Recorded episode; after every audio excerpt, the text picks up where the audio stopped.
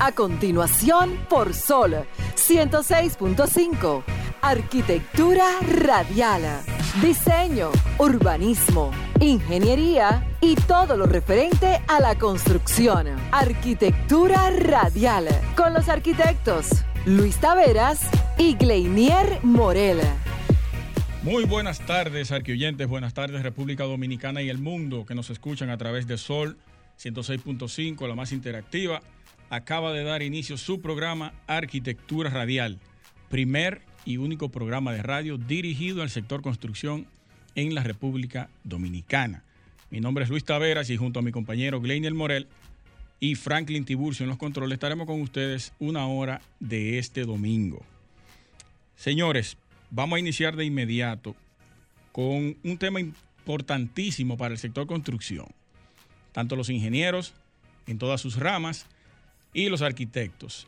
La, el Ministerio de Obras Públicas acaba de lanzar, que lo vimos a través de la cuenta de la ingeniera Susi Gatón, un recuadro bajo la Dirección de Servicios Técnicos de Edificaciones correspondiente al tiempo de revisión técnica para la, la evaluación y aprobación de los, de los planos, las, las áreas técnicas que van a comprenderse y sus tiempos eh, están encasilladas en tres recuadros, en cuatro específicamente. Está el área técnica, está el tiempo límite para la elaboración del primer dictamen, está el tiempo límite para la respuesta a correcciones y está el tiempo límite para la homologación de los documentos. Dentro de estos está la gestión de proyectos, que durará cuatro días en su primera fase para la elaboración del primer dictamen. Está la recepción de los proyectos, visita técnica, la tasación, los planos eléctricos, la arquitectura, de estructuras, geotécnica, diseño vial y digitalización. Vamos a colgarlos. Hemos tomado esa imagen de la cuenta oficial de la ingeniera Susi Gatón, con el permiso de ella y saludos para ella también. Vamos a colgarlos en nuestras redes de arquitectura radial para que ustedes puedan apreciarlo, porque eh, como es eh, mucha información, no la vamos a dar toda por aquí. Y ustedes ahí pueden desglosarlo y verlo. Los tiempos se han reducido bastante, eso es importante, porque eso va a dinamizar más rápido, en menor tiempo, la economía en el sector. De esta manera, no se muevan, que tenemos muchos temas importantes, da inicio a Arquitectura Radial. Estimula tus sentidos, enriquece tus conocimientos. Arquitectura Radial. De inmediato con la frase de apertura de todos los domingos, que dice de la siguiente manera. Los arquitectos cambian el mundo creando imágenes de cómo podría ser el futuro. Hashim Sarkis. Hashim Sarkis. ¿Y de dónde sacaron ese nombre? Ese señor es arquitecto, nacido en Beirut, y es el rector de la Escuela de Arquitectura y Planificación del MIT. El MIT. Yes, sir. Wow. Ya lo sabe. Y es el curador, iba a ser el curador en este año de la Bienal de Arquitectura en Venecia, pero por lo que todos conocemos, la pandemia del COVID, se pospuso para el 2021 y continúa siendo él quien va a dirigir esta actividad tan importante. Sí, sí, hoy hay mucha información, Morel. Así es, mucha es correcto. información. Es correcto. Luis, ¿tú me permites dar unos saluditos? Porque yo tengo gente que si yo no le mando esos saluditos se ponen bravos conmigo. Tiene que darle cariñito. Señores, un saludo muy especial, de manera muy especial, a Ricardo Chávez, mejor conocido como el maestro de los maestros. Ricardo, un abrazo para ti, para toda tu familia, de donde, donde quiera que estés, desde Arquitectura Radial. Así también como mandarle las felicitaciones por su cumpleaños al ingeniero Ernesto de la Cruz. Hermano, saludo para ti, un abrazo fuerte. Espero que la hayas pasado bien junto a tus familiares. Y desde aquí, desde Arquitectura Radial, te mandamos eh, un fuerte saludo. Yo lo siento mucho por su cumpleaños. Bueno, te tiene sus. Lu- Luis Tavera tiene una, una hipótesis. Una hipótesis. Eso vendría siendo una, una hipótesis o una tesis. No hay no ¿De hipótesis, hipótesis. Bueno, una, una hipótesis de que no se deberían de celebrar los cumpleaños. Debería ser un asunto de evaluación de vida que uno haga cada año. Claro. ¿Qué yo hice durante ese año y qué me falta por hacer? Eso no ponerse a celebrar y gastar cuarto en esa vaina. Hay que pagar un estudio entonces. Un estudio de factibilidad. Sí, mira, ayer precisamente se celebraba el Día Internacional de las Ciudades. Y nosotros todavía aspiramos a tener una ciudad eh, amigable para las personas. Tenemos una ciudad hostil en todos los sentidos, en el tránsito, en el peatón, en, en el asunto de, la sostenibilidad, la resiliencia. Hay un paquete de temas que están pendientes, pero eh, aspiramos a poder tener en algún momento una ciudad para la gente. Ojalá. Antes de continuar o de entrar en materia específica, yo quiero hacer una salutación a varios jóvenes dominicanos que acaban de ganar un premio, una premiación en España. Es un concurso internacional de arquitectura. Se llama Un Arca, un Arca de Noé. Concurso Internacional de Arquitectura, Un Arca de Noé, para Aplomo Concursos. Eso es una institución española que elabora concursos periódicamente a nivel internacional. Y tres jóvenes dominicanos, dos mujeres y un, y un hombre, acaban de ser galardonados con el primer premio. Ellos propusieron eh, como concepto del proyecto Retomando la sombra del árbol. Un proyecto interesantísimo. Yo invito a todos a entrar a la cuenta de, estos concursantes. Dentro de ellos están Bielka Shalom Vargas Brito, Itamar Mueces Montano y Wendy Laura Morel Florentino. Son los tres dominicanos ganadores de este premio. Han puesto el país una vez más eh, en el mapa en lo alto, en todo lo alto. Sí, sí, sí, en la mira internacional. Y eso es importante para nosotros, la clase de arquitectos. Y, bueno, y el país en, general, cultura y turismo deberían promover, hacerse eco de este tipo de noticias. Caerle atrás. Claro que sí. Y, e incentivar a estos jóvenes, de alguna manera. Claro. Que han puesto el, país en la mira de, de los demás países, porque hay una caterva de países participando, valga la redundancia, y nosotros salimos galardonados con el primer premio. Eso es importante. Y eso le sale en nada al país. Tú dale simbólicamente un... Eh, eh, no pagarle, pero sí premiarlo, ya sea con un monto en efectivo o con algún otro tipo de monto, porque esa, esa, ese reconocimiento internacional hace que el país se posicione y sea visto como una, vamos a decir, como una potencia en diferentes áreas. Y oye, eso le suma. Le suma muchísimo. Eso, es correcto, eso es correcto. Nosotros que tenemos una arquitectura relativamente pobre ante muchos países en América Latina y el mundo. Está floja. Sí, entonces que, que estemos ganando premios internacionales, eso es verdaderamente llamativo. Importante. Y la Sociedad de Arquitectos también se hace eco de este, de este galardón que, que en los próximos días estaremos haciendo una publicación sobre eso. Bien. Franklin, hacemos un cambio y regresamos de una vez. Estás escuchando Arquitectura Radial. Ya volvemos. Cápsula informativa en Arquitectura Radial. En la actualidad, el diseño arquitectónico debe satisfacer las necesidades de espacios habitables para el ser humano, tanto en lo estético como en lo tecnológico, entendiendo al diseño como proceso creativo encauzado hacia una meta determinada. Continúa escuchando Arquitectura Radial. Estás escuchando Arquitectura Radial. Bien, señores, ya estamos de vuelta en Arquitectura Radial. Señores, para los que están esperando las palabras claves del sorteo de pinturas magistral, la primera palabra clave es Minion. ¿Cómo? Minion. Pero eso no son los muñequitos. Bueno, andan por ahí. Señores, Minion es la primera palabra clave del sorteo de pinturas magistral.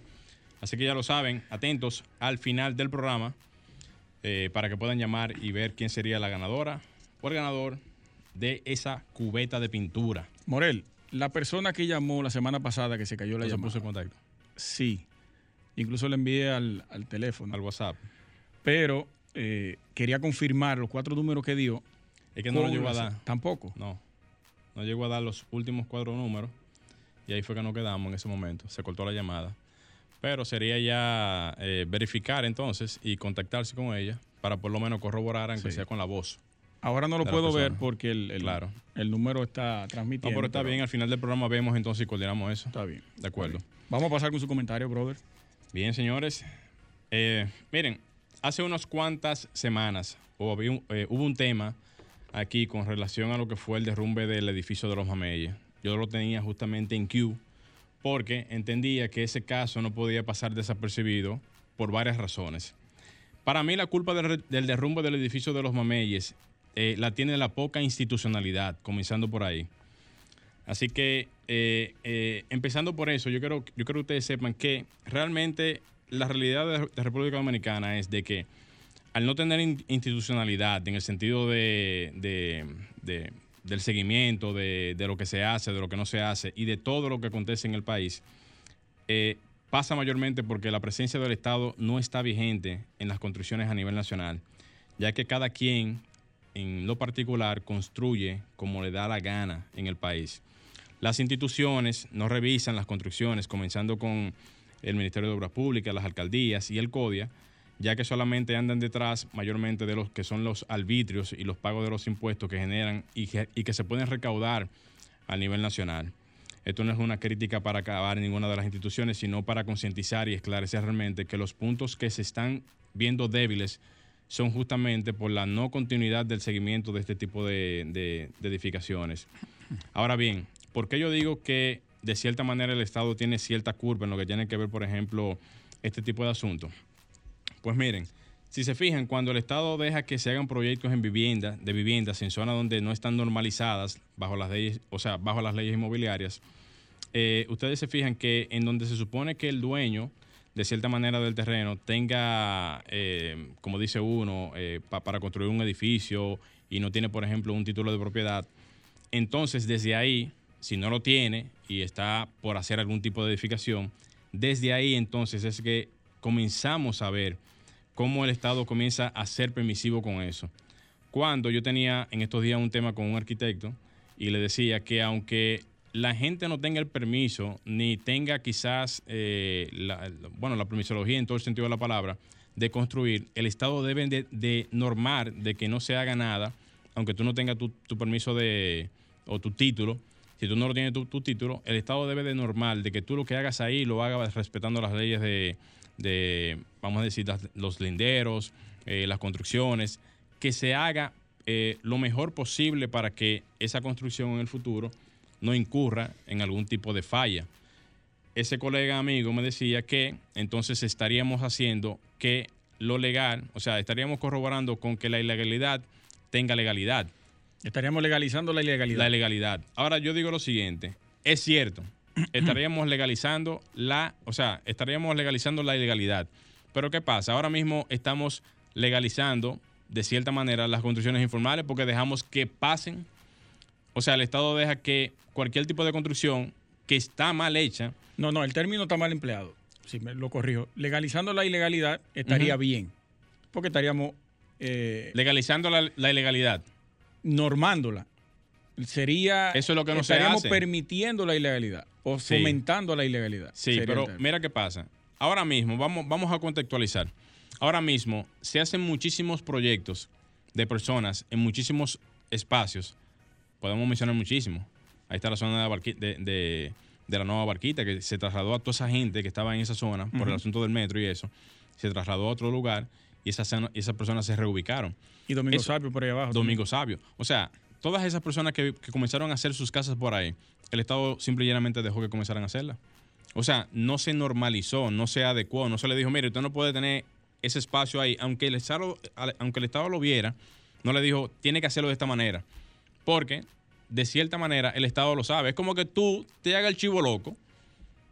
Esa, es, la, realidad. Es una práctica histórica, porque cuando Balaguer reubicó a unas personas que estaban aquí cerca del puente, en el río Sama, creo que fue para acá, para eh, lo Alcarrizo o, Herrera, las personas vendieron allá y volvieron nuevamente a su lugar de origen, cerca del puente. Así es. y se lo permitieron. Entonces, yo digo, por ejemplo, que ahí es donde uno debe de preguntarse, o dejamos que, a pesar de que esas construcciones informales sigan construyendo de esa manera, dejarlos, o sea, dejarlos que sigan así en ese mismo sentido, o hacer que sin importar la condición de la legalidad, si la tiene o no, del inmueble, que se haga bajo los criterios establecidos institucionalmente hablando. O sea, se pueden, se pueden aplicar las normas ya, eh, o sea, de, los ayuntamientos, del Ministerio de Obras Públicas, que tenga una incidencia conjuntamente con, todas las, con todos los gremios, incluyendo el CODIA, para que de esa forma tengamos una, una forma directa de controlar el territorio, el entorno. Porque el plan de ordenamiento territorial, que va a entrar en vigencia en algún momento, eh, no, nunca tuvo esa incidencia en todo el territorio porque no teníamos un plan de desarrollo, o sea, un, plan del territorio. Y eso hacía falta. Y por lo tanto, no había la forma de cómo normar muchísimas zonas que hoy en día se necesita normar para que se puedan hacer exactamente como se debe. O sea, como se debe de construir en estos tiempos. Entonces, sigo hablando del tema porque usted me dirá, por ejemplo, que las alcaldías, el Ministerio de Obras Públicas y quizás el CODIA no tienen que ver en eso, pero al final sí tienen que ver porque el mismo CODIA tiene en sus lemas, o sea, en, uno de- en- en- en el lema principal del CODIA, o en uno de ellos, que es guardián del Estado en materia de construcción, y en ese orden deberíamos de ser nosotros los colegiados y el CODIA quienes estemos pendientes en, en sentido específico de todas las construcciones que se hagan en el país. Porque al final de cuentas, si tú eres guardián del Estado en materia de construcción, en sentido general, tú tienes que estar pendiente Guardián de- y asesor. y asesor del Estado. O sea, son dos condiciones Sí. que tiene. O sea, esa categorización le da al CODIA un poder increíble, un poder increíble de dictaminar, de regular, de tratar de que no se hagan ningún tipo de construcciones que tengan que ver eh, con las irregularidades que hoy en día uno ve. ¿Para qué? Para evitar de que se sigan haciendo construcciones que no vayan de acuerdo con lo que es eh, el, vamos a decir, con, con- con lo que es la normalidad de las construcciones. Yo creo que teniendo en cuenta todo eso, podríamos decir que todas esas condiciones dadas fueron las que llevaron como, como, como condición de que al final de cuentas esa pared o esa construcción en los mameyes se cayera. Fue una vivienda a dos niveles. Una vivienda de dos niveles. Sí. Bueno, aparte- salieron afectados siete personas. siete personas. Siete. Oye, gracias Siete a Dios que, oye, gracias a Dios que nadie, eh, vamos a decir, Falleció na- nadie esa. falleció en ese, en esa situación. Pero si no hubiese sido, o sea, no, no que si no hubiese sido, si hubiesen atendido esos llamados de alerta que hubiesen hecho ya anteriormente, eso ni siquiera hubiese pasado. Ahí Porque entonces ahora, de la institución. Claro, entonces eso se hubiese evitado, pero entonces ahora, increíblemente, el Estado va a tener que encargarse de devolverle a esas personas sus viviendas mejoradas y quizás optimizadas, hacerla ahora como, como debe de ser, para entonces garantizarle que van a tener nuevamente sus entornos como van. Ahora entonces el Estado le sale más caro ahora eso. Claro que sí. Le sale muchísimo más Claro que caro. sí. O sea, evitar, prever y tratar de que no pasen las cosas es más barato que lo que lleva como consecuencia ahora el tema de restaurar esas viviendas, que le sale muchísimo más caro al Estado que haberlo detenido en Los su momento. procesos preventivos son más caros que los curativos. Eh, son más baratos que los curativos. Son más baratos que los Eso curativos. es de ahí. Y mira, esa vivienda colapsó sin haber ningún tipo de, de movimiento telúrico. Nada, eso fue, eso fue prácticamente solo. Imagínate cuando aquí ocurra un verdadero sismo. Bueno, ¿Cuántas viviendas van a colapsar en este país? pasó un fenómeno, no recuerdo ahora, creo que fue en Indonesia en estos días. En, en Grecia, En Grecia. sí. Que Bueno. generó varios tsunamis, mini tsunamis. ese Mini tsunami. Fue, fue terrible lo que ocurrió ahí. Bueno, señores, vamos a dejar el tema ahí. Franklin, vamos a hacer un cambio y retornamos. Estás escuchando Arquitectura Radial. Ya volvemos. Cápsula informativa en Arquitectura Radial. Antoni Gaudí, España. Nacido en 1852, es sin duda uno de los arquitectos más famosos del siglo XX. Este prolífico arquitecto es el máximo exponente del modernismo, un movimiento que se caracteriza por su color, sinuosas curvas y motivos de inspiración orgánica. Estás escuchando Arquitectura Radial. Bien, señores, ya estamos de vuelta en Arquitectura Radial. Señores, la segunda palabra clave para los que están esperando el sorteo es tópico. Así que ya lo saben, segunda palabra clave para los que están esperando la ocasión de llamar y participar aquí en el sorteo de pintura magistral. La primera fue, no la voy a decir. No, no, no, no. ey, tú, tú lo estás ayudando a la gente ahí, ¿eh? No la ayude. Bueno, bueno, ahí está, está bien. Tan fácil la de hoy. Tan fácil, ¿eh? La que viene de último, la que va a estar chula. Señores, ya tenemos en el set a nuestros invitados de la tarde. Un honor para mí y para mi compañero Morel tener a estas dos figuras de la Sociedad de Arquitectos de la República Dominicana. Y es nada más y nada menos que la presidenta Adis Osuna, la arquitecta, y Luis Alejandro es miembro de la directiva actual y coordinador de la Comisión para el Rescate del Pabellón del Azar. Bienvenidos, señores. Hola, buenas tardes. Aplauso para ustedes, aplauso, aplauso. Gracias. Muy bien, muy bien. Al equipo completo, ¿verdad? Ya lo saben. Nosotros Saludos a recibimos todos, aquí ¿verdad las porras, Claro, claro, claro pero que sí. hay un gran equipo ahí fajado día tras día. en sintonía. Sí. Correcto, sintonía, correcto. Está en sintonía. Y saludos para el equipo del Azar. Saludos para todos. Señores, hoy vamos a conversar acerca de estos casi tres meses que tenemos como directiva, luego de haber tomado posesión de, de las pasadas elecciones. ¿Qué hemos venido haciendo durante estos tres meses? Tanto en la parte que tú coordinas, Luis, y no podemos quitarle mérito a Luciri, que se ha echado esa vaina al hombro también. Bajado, Lucir, Humberto. Sí, y la presidenta Adi, que es la coordinadora principal de todo este asunto, a que nos comenten un poco de, de todo lo que hemos venido trabajando y que la gente sepa, aunque yo estoy dentro, pero me gustaría que ustedes lo dijeran. Ok, bueno, básicamente lo que hemos estado haciendo, lo primero es que hemos asumido la consigna de que las ART somos todos y hemos estado trabajando en esa dirección para que todos los arquitectos que forman parte de las ART y los que eh, de a futuro, ¿verdad?, estén pensando formar, sientan que la SART es una institución que los representa y que realmente forman parte. Eh, a partir de ahí también estamos concentrados, nos hemos marcado este 3 de noviembre como una especie de hito importante en nuestra gestión para eh, mostrar un poco de los avances que hemos logrado.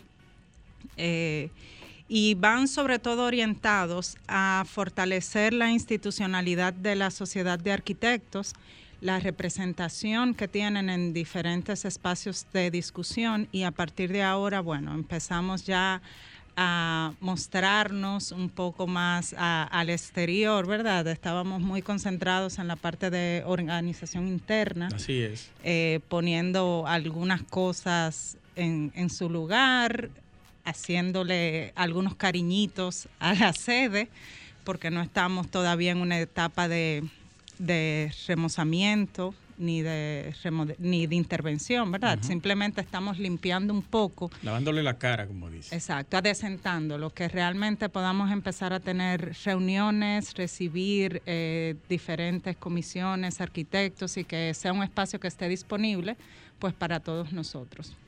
Así es, así es. Luis, coméntanos un poco cómo va eso en los trabajos del pabellón. Bueno, te cuento que lo primero que hemos realizado es eh,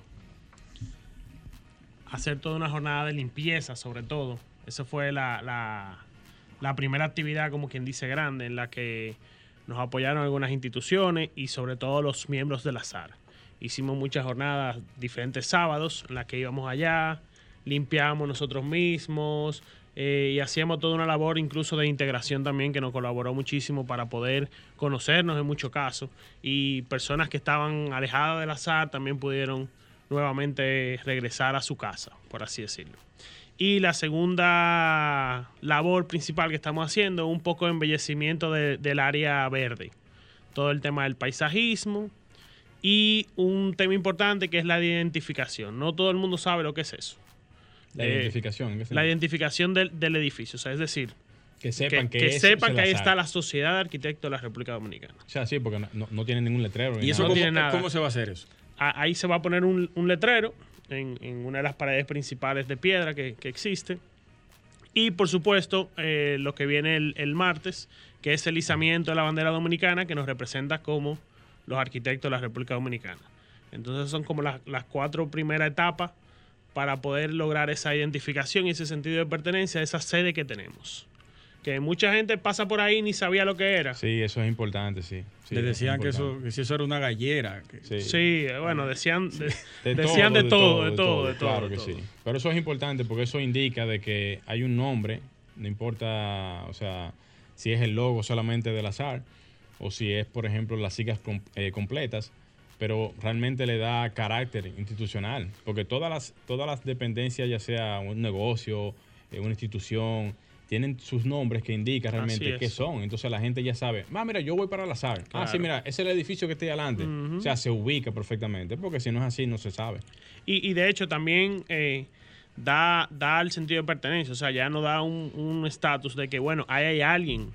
No, no que, es un, no es que es un edificio que está abandonado, sino Claro. bueno, ya hay alguien que, que puede visitar, que no puede recibir, que, o sea, hay un espacio que está disponible para todos los arquitectos de la República Dominicana. Y yo creo que eso es lo principal.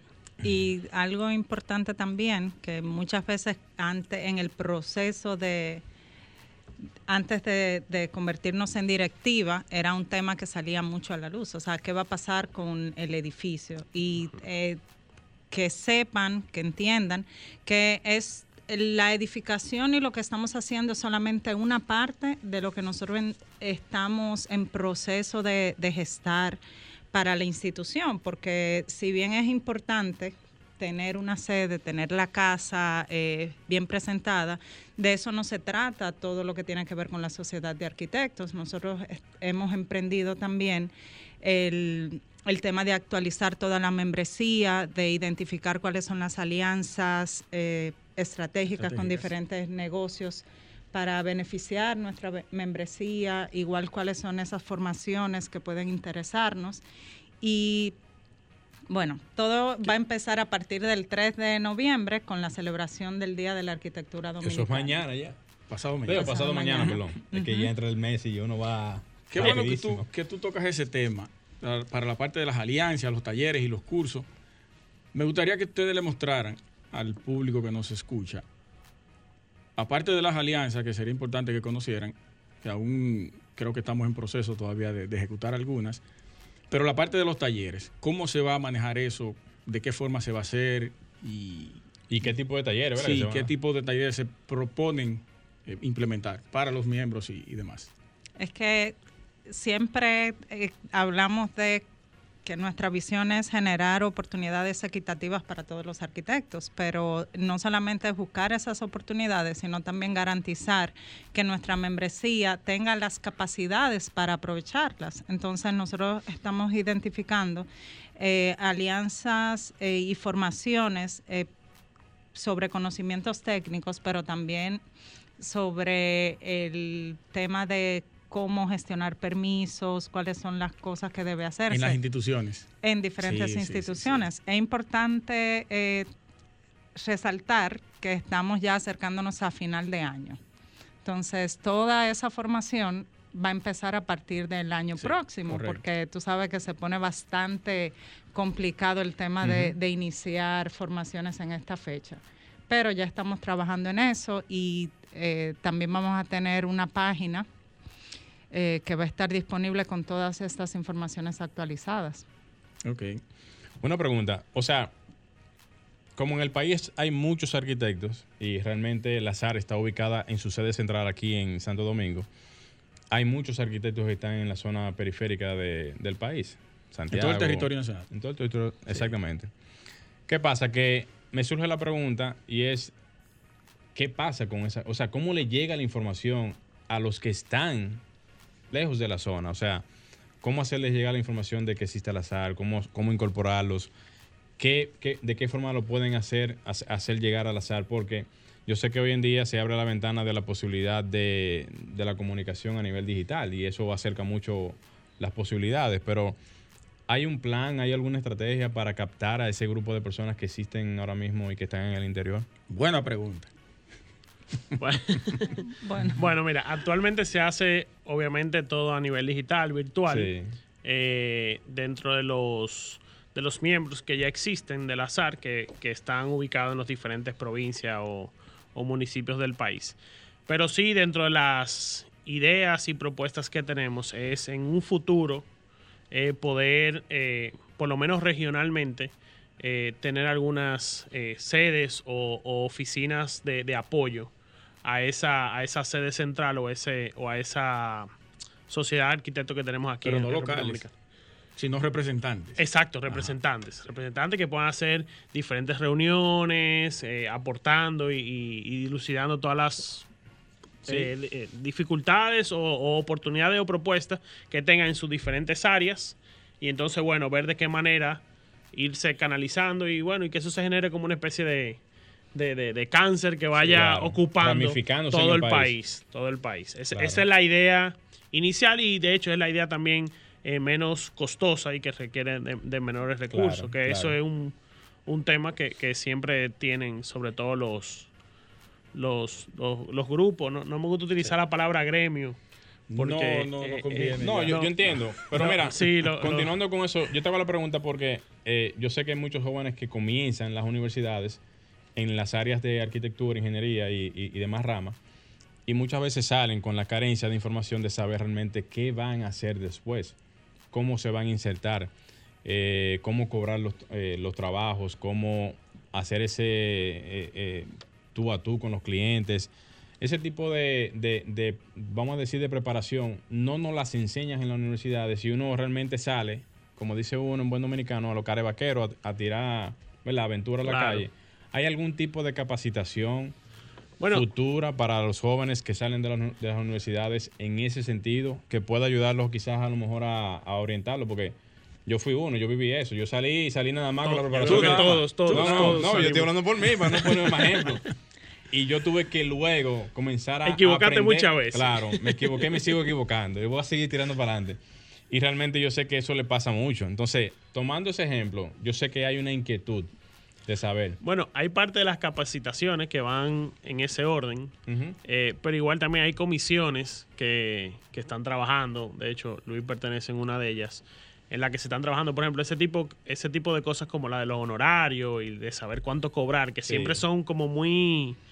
lo- Los, arquitectos siempre tenemos esa duda y siempre tenemos que estar preguntándole a los diferentes colegas, Claro. ¿cuánto tú cobraste? ¿Cómo lo hiciste? abierto, ¿Cómo lo calculaste? abierto para que la gente sepa. Es tratar de hacer, Claro, de- tratar de, de- hacer como una guía y una regulación que Claro, pueda, en cierto modo, establecer pautas para que cualquier arquitecto, bueno, en base a ella pueda... Y que la gente lo conozca, o sea, el público, y perdona Luis, Sí. que el público lo conozca porque la gente cree que uno le va a romper el cuello. O Claro. sea, al público general que no sabe qué, co- qué, qué cobra un arquitecto. Eso es importante porque así la gente sabe, hasta lo puede calcular. Bueno, bueno, yo tengo una casa, tiene tanto por tanto, el terreno, déjame yo calcularlo. Ah, pero me, Me sale va a salir en tanto. tanto. Déjame yo comenzar a cotizar por ahí. Tienen una idea. Eso, más que ser un asunto de que tenebroso, como hacían la, la fretería antes, de que no enseñaban sus números y todo eso, es algo abierto. Abierto, abierto. Claro. Vamos a hacer un cambio y regresamos con más de nuestros invitados. Estás escuchando Arquitectura Radial. Ya volvemos. Cápsula informativa en Arquitectura Radial. Relación entre arquitecto y cliente. Los arquitectos no suelen formalizar el trato con el cliente antes de comenzar el trabajo, situación que termina perjudicando la relación. La escasa envergadura o simplicidad de un encargo profesional no son justificativos para evitar la redacción y firma de un contrato, así como tampoco lo es la familiaridad o amistad entre las partes. Continúa escuchando Arquitectura Radial. Bueno, vamos a hacer una última dos preguntas más o menos sobre el azar y después nos vamos a la parte que ustedes manejan perfectamente, que es la accesibilidad universal. Están incluyendo ustedes, yo lo sé, pero me gustaría que lo dijeran ustedes al, público, actores fuera de lo que es la directiva para los trabajos que se están haciendo en esas diferentes comisiones. Claro que sí. Al inicio, eh, lo primero que empecé diciendo fue que el azar somos todos, ¿verdad? Y ese es el mismo sentido que queremos. Siempre hemos dicho que nos hemos tardado un poco de tiempo porque empezamos organizando desde dentro cómo iban a funcionar las cosas, cuáles eran las diferentes comisiones, pero ya eh, a medida que van avanzando los trabajos, cada vez se integran personas que forman parte de las ART eh, más no son de su eh, directiva. Por ejemplo, tenemos la comisión de honorarios. A partir del 3 también vamos a- estar haciendo el llamado de personas que quieran colaborar con el blog. Eh, también iniciando discusiones sobre diferentes tópicos que nos competen en, en todo lo que tiene que ver con arquitectura y esta invitación está abierta para todas las personas que forman parte de las artes. Y a los arquitectos que están interesados pues eh, en formar parte de esta dinámica que se integren y que eh, formen parte de nuestra membresía. Una pregunta, a los que nos están escuchando a nivel nacional, que están escuchando de que existe la Sociedad de Arquitectos de, la República Dominicana de hace muchísimos años, que se quieran integrar, que quieran conocer un poquito más, que quieran acercarse al azar y que quieran saber qué le ofrece el azar a todos ellos, cómo pueden acceder al azar, de qué manera lo pueden hacer eh, y qué asuntos se van a ofrecer a esas personas en el futuro, ya sean capacitaciones, orientaciones, conferencias, charlas y todo tipo para que la gente lo pueda conocer. Me anticipo casi al final, de, o sea, eh, de lo que podría ser el final de- del- del tema, pero no me gustaría que se vaya esa parte. Bueno, yo creo que eh, primero están las redes sociales del azar, Ujú. que es Sociedad de Arquitectura de República Dominicana, RD. Eh, está Facebook, está el correo electrónico. Eh, igual está cada uno de los miembros ya existentes que, Pueden acercarse que a pueden de la- acercarse de a cualquiera internet. de ellos. y igual también vamos contactándonos. Está la página web que es sarweb.org que está en proceso de, de definición, Preparación. de preparación. Pero, pero ya se puede ir viendo algunas de las, de las acciones ahí que vamos a ir tomando. ¿Qué es lo que tenemos para el día 3, el Día de la Arquitectura? Bueno, el día 3, a partir de este año, eh, estaremos conmemorando el natalicio eh, de Guillermo González, 120 años desde su nacimiento. Y a partir de esta fecha, del 3 de noviembre del 2020, la idea es eh, cada día de la arquitectura eh, dominicana resaltar una de estas figuras que entendemos eh, debemos de conocer más, promover entre nosotros mismos los arquitectos y los estudiantes. O sea, la idea es que cada año se conmemore la figura de un arquitecto eh, importante, podamos ver sus obras y sea una celebración de la arquitectura. Estaremos lanzando un pin coleccionable, donde cada año también vendrá acompañado de esa figura que estaremos eh, conociendo y resaltando. Excelente. Eso se va a hacer con- en alianza con arquitectos. Con arquitectos, sí, hemos eh, esta celebración, pues la estaremos compartiendo con arquitectos. Ellos tenían preparado algo muy interesante con unas láminas de Guillermo González. Tenemos dos personas eh, que conocedoras del tema porque han hecho investigaciones extensas, Gustavo Luis Moré y Alex, Alex Martínez, Martínez. Suárez, que estarán compartiendo todos sus eh, todos los conocimientos. Eh, estaremos viendo también un poco de la, de la aplicación del libro que sacó el Banco Popular. Sí. Yo la Entonces- descargué esta semana. ese- Sí, esa es- aplicación. es súper interesante. Sí. Invitamos a todos que, que lo hagan. Y este evento se va a estar transmitiendo el día 3 de noviembre a las 7 de la noche por nuestro canal de YouTube. Entonces están todos invitados. Canal de YouTube, Sociedad de Arquitectos. Sí, Sociedad de Arquitectos de la República Dominicana. Perfecto. Bueno, ahí lo saben ya. Morel, ¿usted quiere hacerle la pregunta sobre el, el tema del... Yo, quiero resaltar sí, algo sí, antes de pasar al tema y, y que yo creo que es un, un- un acto bien importante, sobre todo para los miembros del azar, y es ese izamiento de la bandera que tendremos a, la, a las 7 y 45 de la mañana, que también lo estaremos transmitiendo, me parece, por Instagram Live. Eh, y para nosotros es sumamente importante porque... Eso es el, el, el, el día di- 3 también. El día 3 también. Bien. Que, ¿Por qué? Porque primero estaremos mostrando un poco de ese, de ese embellecimiento que hemos hecho con mucho esfuerzo todos los, los miembros. eh, Explotado todo el mundo. Sí, sí, de la, de la sede. Pero sobre todo veremos ondear, que hace mucho que no ondeaba, la bandera dominicana en la Sociedad de Arquitectos de la República Dominicana. Entonces yo creo que eso, eso tiene un, un- un valor, sobre todo bien, bien Y- patriótico y, bien sentimental. Y a las 9.30, en la, Ofrenda floral La ofrenda en el floral. altar de la paz. Exactamente, en el altar de la paz. Muy bien, muy bien. El tema de- del sismo. Sí, eh, ustedes que son conocedores y especialistas en la parte que tiene que ver con accesibilidad, ambos, hubo una inquietud que tuvimos eh, el colega y yo, conjuntamente con otra persona, que es, ¿qué pasa cuando se presenta un sismo en cualquier tipo de edificación en donde las personas con discapacidad no tengan tanto los accesos para, o sea, tanto las salidas adecuadas como los accesos a poder recibir cualquier tipo de ayuda en caso de emergencia. Yo sé que las edificaciones aquí no cuentan con eso, pero ¿qué se hace? O sea, ¿hay alguna norma, algún proyecto para eso o algo que ustedes podrían dejar aquí como alguna impronta?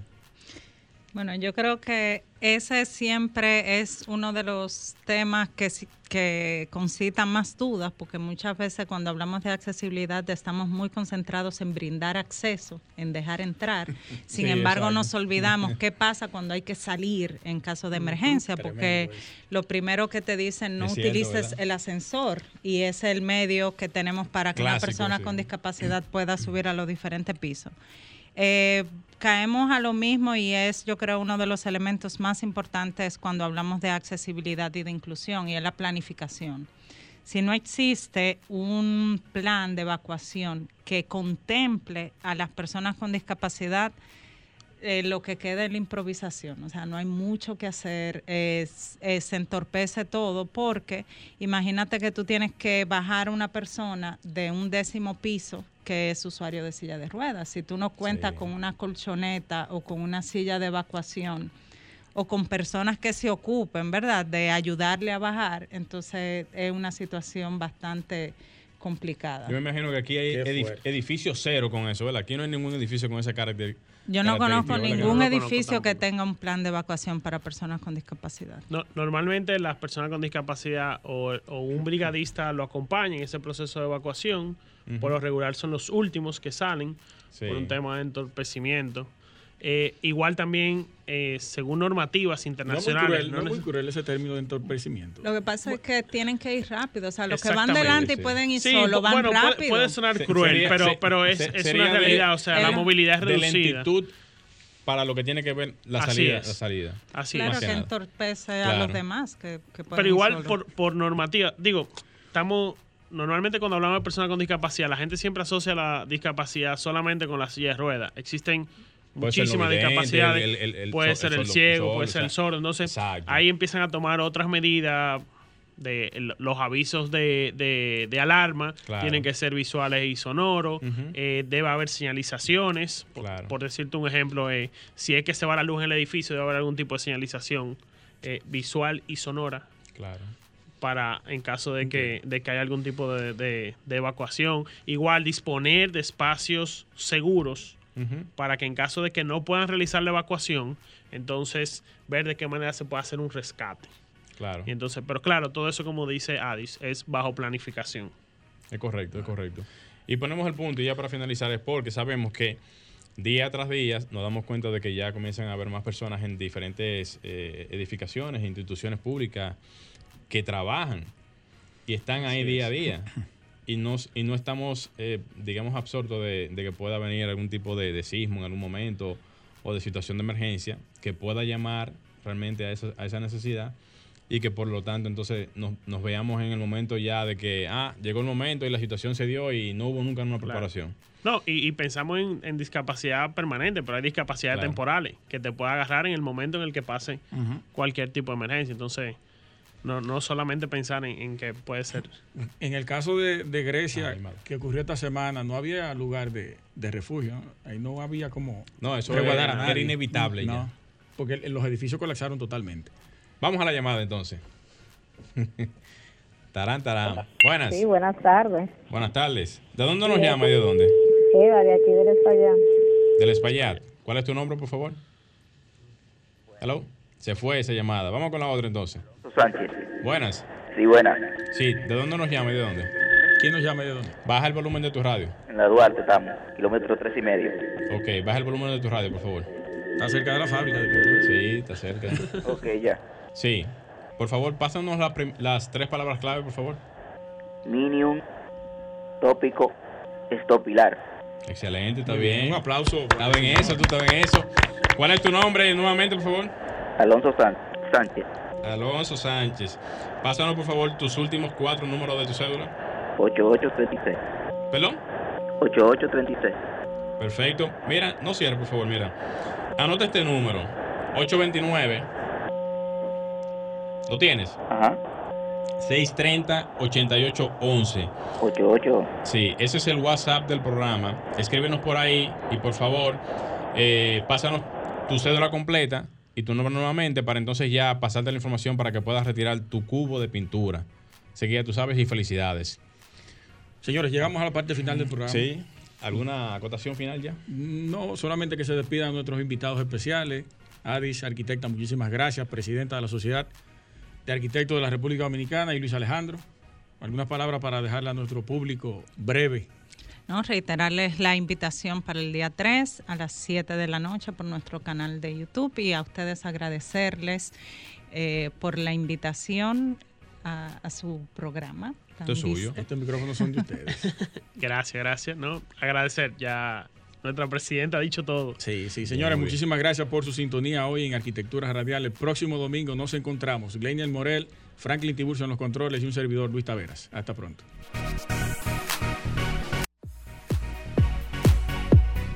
Y hasta aquí, Arquitectura Radial, con Luis Taveras y Gleinier Morel, por Sol 106.5.